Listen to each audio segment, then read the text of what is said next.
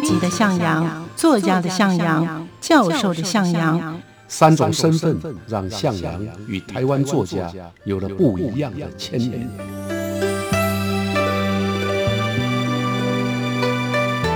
听向阳与徐凡谈他的作家朋友们在写作这条路上，生命与创作如何交织出最灿烂的光芒。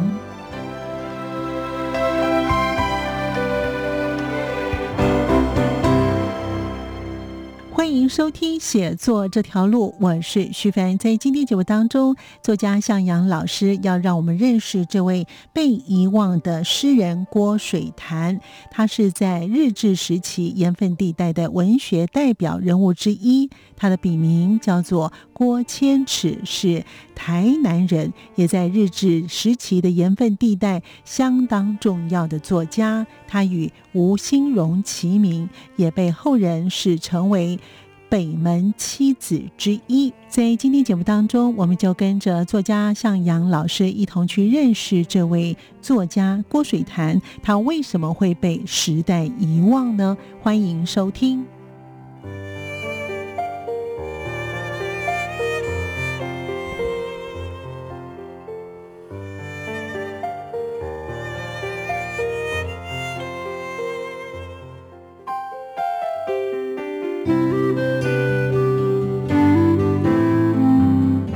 被时代遗忘的诗人郭水潭。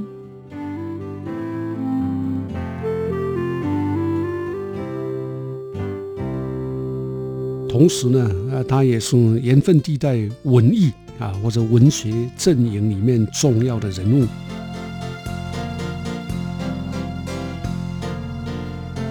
有一套叫做《光复前台湾文学全集》，啊，其中有一本呢，《广阔的海》。收一些日治时期的诗，那广阔的海就是郭水潭先生的诗。主要的贡献在于日本年代有所谓北门七子，就是有北门的七个才子之一。他写诗啊，那那他的诗呢啊，具有特别浓厚的写实主义。欢迎收听写作这条路，我是徐凡，我是向阳。今天呢，向阳老师呢要带我们去认识呢这位呢是诗人的作家，被时代遗忘的诗人郭水潭。老师能否让我们先认识一下这位诗人郭水潭呢？好啊，我想郭水潭呢，他是日治时期啊台湾盐分地带非常重要的诗人。呃，他的出生年呢有两个说法，一个是一九零七，一个是零一九零八啊。不过大概就在这个时候呢，台湾其实还在清朝统治，一八九五年日本统治台湾啊，所以他应该算是日本年代的诗人啊。他是盐分地带，那盐分地带大概在今天台南台南县啊，啊，包括将军乡啊，包括嘉义。嘉里镇那个嘉里啊，现在是将军区嘉里区啊，这附近。嗯，那他是嘉里兴人，他的主要的贡献在于他是北门啊，台南北门区那个年代，在日本年代有所谓北门七子，就是有北门的七个才子之一。他写诗啊，那那他的诗呢啊，具有特别浓厚的写实主义啊，跟精神。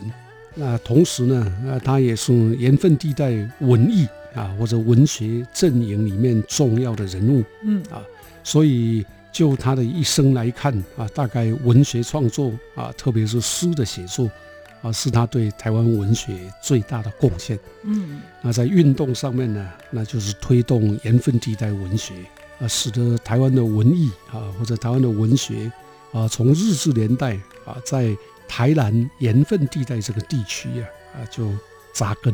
那老师怎么认识这位诗人郭水潭呢？我跟他的认识呢，其实啊，是因为他曾经啊在台北市政府服务。那他在台北市政府服务的年代的老板，也就是当时的市长呢，是吴三连先生。嗯，那是一九五零年代的事啊。所以后来吴三连没有担任市长以后呢，担任《智利晚报》的发行人。啊，那作为吴三连的同乡啊，同时又是以前他市府的工作同仁，所以郭先生啊有时候会到智利报社。那也就这样一个状况底下呢，我就跟他有缘啊相见。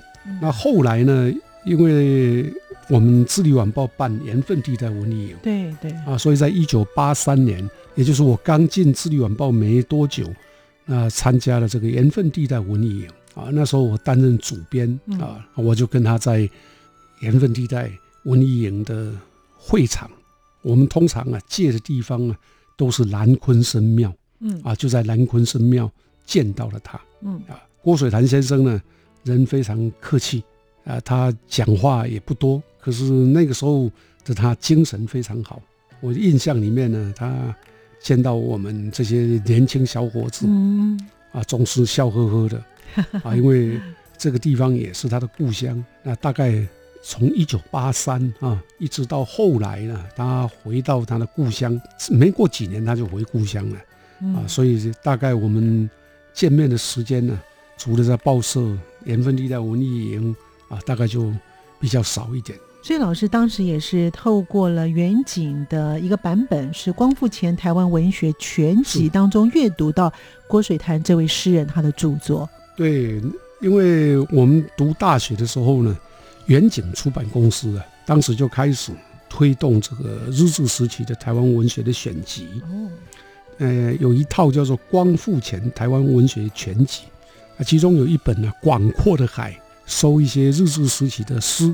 那《广阔的海》就是郭水潭先生的诗啊。那个年代啊，对我们来讲啊，日本年代的作家啊，等于是神话一样啊。所以我那个时候读他的《广阔的海》，另外他写过一篇很好的诗，叫做《向棺木痛哭》，观察了哈，《向棺木痛哭》。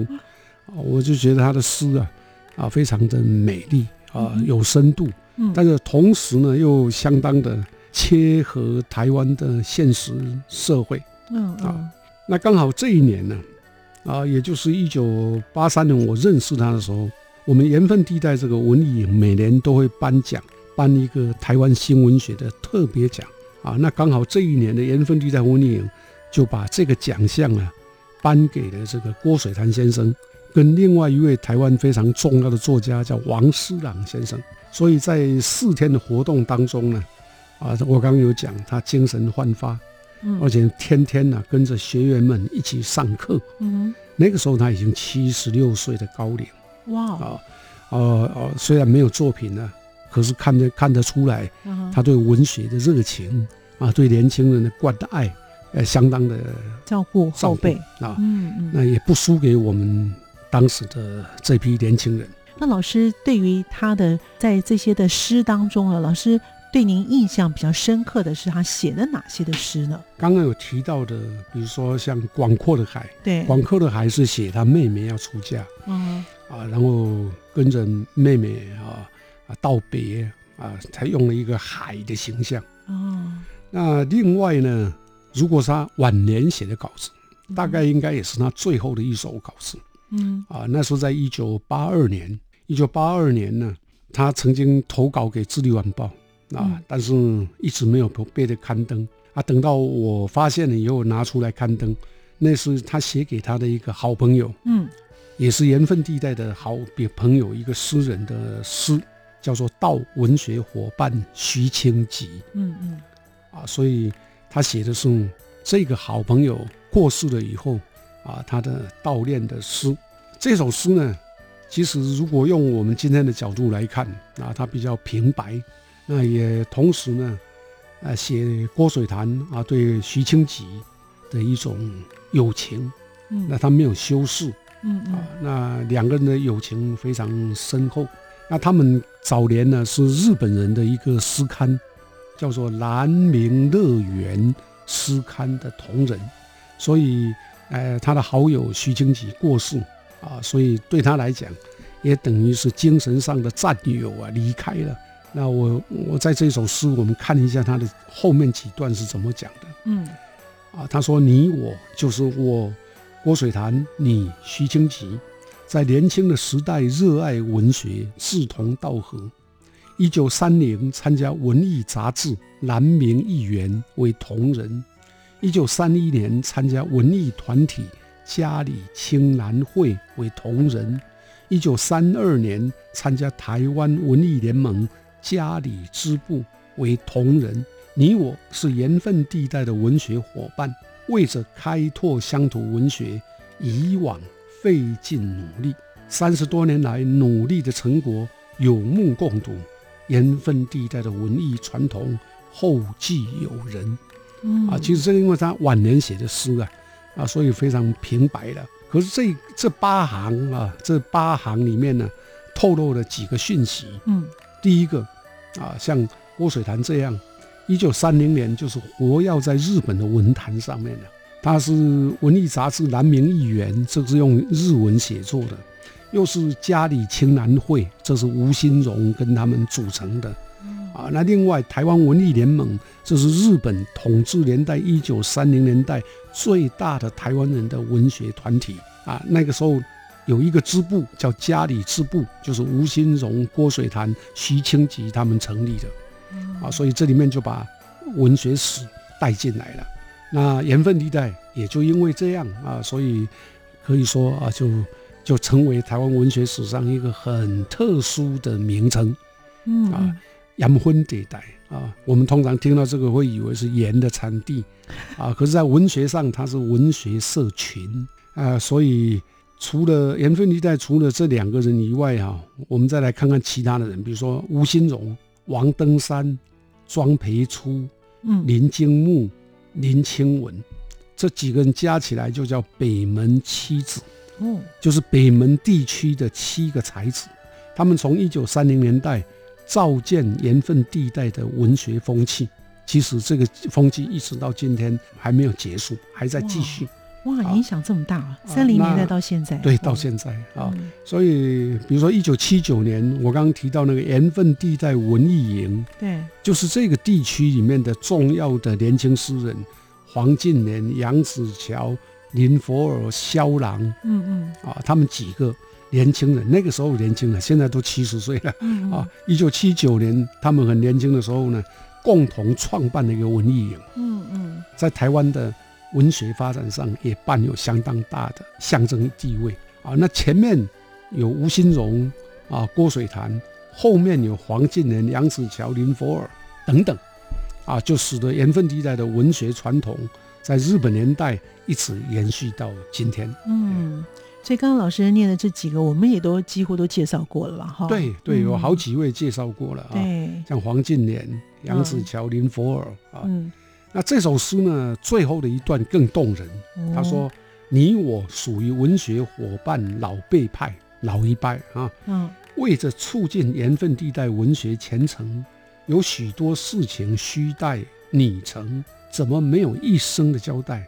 你远走高飞。”跑上天堂去了啊！七十五岁的老人啊，写诗悼念给他的七十六岁的老朋友。对啊，所以也可以看得到他们的友情啊，是那样的深厚。是的，所以他们在。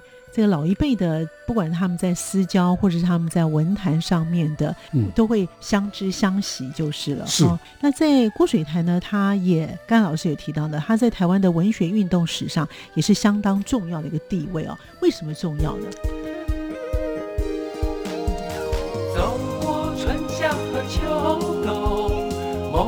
的心在跳动，我们拥有同样的阳光。穿越地球天空，让你听见不一样的阳光，向世界的爱转动。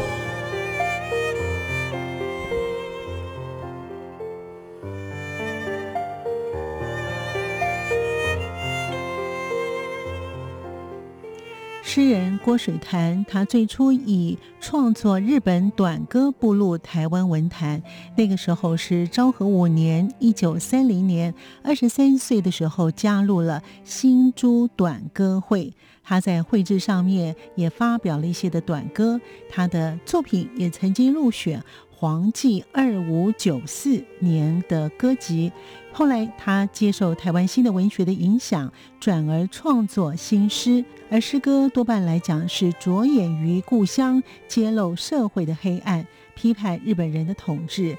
在一九三一年，郭水潭加入了南明乐园，后来改称为南明艺园。为什么他的诗重要呢？我们继续聆听向阳老师与我们分享。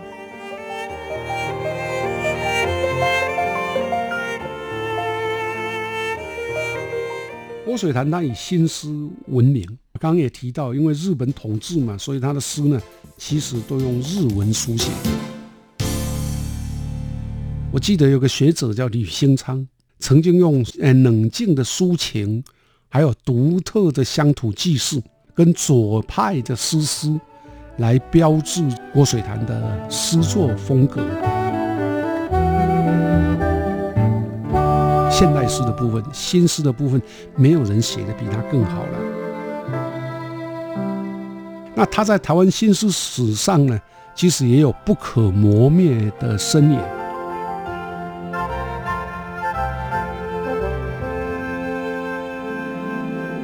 甘老师也提到的，他在台湾的文学运动史上也是相当重要的一个地位哦。为什么重要呢？我们分两个角度看啊，一个就是运动的角度。刚刚有提到一九三零年代，我们就从一九三零年代来谈起。好啊，大概在一九三五年的时候，郭水潭呢曾经写下在台湾文学史运动上很重要的一篇宣言，那就是台湾文艺联盟家里支部的宣言。嗯，在宣言里面呢，他预告了台湾新文学运动里面。南部的文学社团啊，也不再缺席，同时也为盐分地带文学的主体精神做了一个非常鲜明的定位。那这个宣言里面呢，一开一开头先感慨，当时台湾的美术、音乐，他们早就有非常巩固的地位，但是在日本年代呢，只有文学啊，仿佛有被撤下来的寂寞感啊，因为一九三零年代台湾的美术家。已经非常受到群众的喜爱，嗯啊，音乐家也是啊，都民众接受。可是呢，相对的文学相对起来，好像一般的民众不太甩他。所以宣言里面就强调，我们要思考我们的文学要怎么样才能受到民众的欢迎。嗯，啊，所以我们必须要鲜明的从我们的地方性的观点。鼓足干劲啊，在这个开拓当中的盐分地带，该来做事。就算我们的力量很微小，也没有关系。嗯，我们要种文学的花，而且相信将来成果会很辉煌啊。所以这个宣言呢，在文学史上呢，它就是一个地方文学的宣言。嗯，所以有地方性的观点，也就是后来盐分地带文学的一个根基。嗯嗯，一九三零年代的台湾文学。相对于当时日本统治台湾啊，所以相对于日本殖民地文学是有独特性的。当时的郭水潭也可以说已经很敏锐的看到台湾文学的前路。在这个部分呢，其实他后来还发表了另外一篇文章啊，叫做《文学杂感》。那当时呢，呃，日本的主流文坛呢开始针对殖民地文学有所讨论，但郭水潭呢，他指出。台湾文学呢，要正确的掌握立足在台湾历史的文学，而且要强调这一点的气氛再做出发啊，所以这很明确啊。他的台湾文学论述呢，就是要指出台湾文学跟日本殖民地文学的差异性。他扣紧了台湾历史，把台湾人的历史当成主体，强调只有从台湾的历史正确的认识之下写出来的文学。才是台湾文学啊，所以这是他的第一个贡献呢，就是主张还有宣言。嗯嗯。那第二个呢，就是刚刚我们也提到他的诗，郭水潭他以新诗闻名。没错啊，刚刚也提到，因为日本统治嘛，所以他的诗呢，其实都用日文书写。嗯嗯。除了刚刚我念的那个给徐清吉的信的诗以外呢，他一开头都是日文的。对。那主要集中在一九二九到一九四二。啊，大概有十多年，那这个都是用日文写的，全部。啊，目前可以看得到，大概不超过四十首。那中文诗呢，是一九七一年在《历史刊》发表，但是只有六首。啊，所以基本上他的创作量很低，很少，真的。啊。那这也跟他要学习中文有关，他跨越两个语言，日文其实才是他的长项，嗯嗯。啊，那中文呢，对他来讲是一个很痛苦的选择跟 学习。他在这种状态底下呢，就跟其他的日文作家一样，原来啊使用日文写作非常得心应手，而且写出很好的佳作。可是到了中文以后呢，就碰上了啊思想跟写作上的困难，嗯，到最后只好停笔。在这个部分呢。啊，我觉得他是很可惜的一个啊才子，所以他们那个时候不能够说还是继续写日文，写出来不行，就是那他自己藏起来可以吗？也有人这样啊，可是你没有地方发表啊，到最后呢就写不下去了。小说里面有吴浊流，我们以前介绍过他，他用日文写了很多，一直到过世之前还用日文写作，对，然后后来再被翻译新诗里面呢，基本上啊。后来就没有人再继续用日文写作，所以也就是说呢，过水潭如果他不是因因为语言上的一个障碍的话呢，否则的话他不只写诗，他写小说也会写得好吗？诗跟小说我就不确定啊，因为其实，在文学创作当中呢，诗跟小说是两种不同的文类。有的诗人他可以同时是小说家，有的小说家也可以同时是诗人，嗯，但是多半呢，写诗的诗人。跟小说家多半都分开，也就是说，啊，除非啊，他是一个有才气的作家，小说家又同时写诗的，也有，不是没有啊。可是多半呢是分开的。那像郭水潭呢，大概是诗人的这个气质比较多一点。嗯嗯。啊，有诗人也又同时是小说家的，我们下个礼拜会介绍，叫吴永福。嗯嗯。啊，吴永福，他是在日本年代就写小说出名。可是呢，后来呢，他回到台湾以后，用中文写诗，用台语写诗，所以他是既是小说家又是诗人，这个状态也有。啊，所以呢，基本上呢，他是以新诗作为闻名啊。而且我觉得他不容易的是哈，他虽然呢本身呢是受这个日式教育，他也都是以日文的这种新诗为主。所以老师刚才有提到说，他的其实的著作非常的少，他这个日文的著作也才。三十几首，不到四十首。那中文呢，大概也只有六首，合起来大概也只有四十几首。在他一生当中，哎，对，而且他八十几岁，其实这样著作算是少的，对不对？没错，非常少。嗯，好，所以老师当时也有要撰写了一个台湾当代作家的研究的资料，也谈到这个郭水潭。老师对于研究他有什么样的心得呢？没错啊，郭水潭呢，后来台湾文学馆。那文讯杂志的主持了一个台湾现当代作家研究资料汇编，哎，这个总共出了一百二十多本。那其中呢，刚开始的时候就第一批啊，就有郭水潭。我那时候就负责这个郭水潭的卷，也就是帮他编他的郭水潭的评论的这个卷的编辑。那我要写什么？写重述他的一生啊，要谈郭水潭的一生跟他的文学。那我就翻啊，读啊。啊，就发现郭水潭的的诗跟文章其实很有限。那别人当然会讨论他啊，也有访问他，还有以郭水潭作为研究对象的学术论文啊。但是因为量太少啊，所以有时候反而觉得啊，相当难以下笔啊。我在重看的时候发现呢，像郭水潭，他既然是用日文新诗啊，在一九三零年的台湾文坛扬名。啊，代表作不少，可是呢，呃，他没有持续的写下去。他如果持续的写下去，啊，成就一定会更高。我像刚刚我们提到那个广阔的海，是给他出嫁的妹妹。对，好像棺木痛哭呢，是给他的孩子，因为他孩子早死早夭，啊，所以他在向棺木痛哭是给死去的孩子，嗯，都展现了当时他作为一个诗人的才华。我记得有个学者叫吕兴昌，曾经用呃冷静的抒情，还有独特的乡土记事，跟左派的诗诗，来标志这个郭水潭的诗作风格。他在盐分地带诗人群，我们可以说大概没有一个现代诗的部分、新诗的部分，没有人写的比他更好了。那他在台湾新诗史上呢，其实也有不可磨灭的身影。嗯，可是呢，他却被变成整个时代把他忘掉了。当然，这跟他的作品太少有关。嗯，所以评论他的人其实也不多，那读者更少，所以有关他的评论研究都少得可怜。然后他也没有单独的一本属于他的诗集。啊，说起来呀，啊，这就是一个被时代遗忘的诗人啊，曾经在一九三零年代非常活跃、非常创作量也非常好，值跟量都很好的一个诗人，因为时代的改变啊，最后成为无声的星子。所以呢，这个郭水潭呢，就有一点好像是。呃，生错年代了哈，有点 像怀才不遇的感觉哈。哎，也可以这样说啊，就是年代改变了啊，世界改变了。所以呢，我们今天呢就认识了这位呢被时代遗忘的诗人郭水潭。感谢向阳老师，也谢谢听众朋友的收听，我们下次见，拜拜。谢谢大家。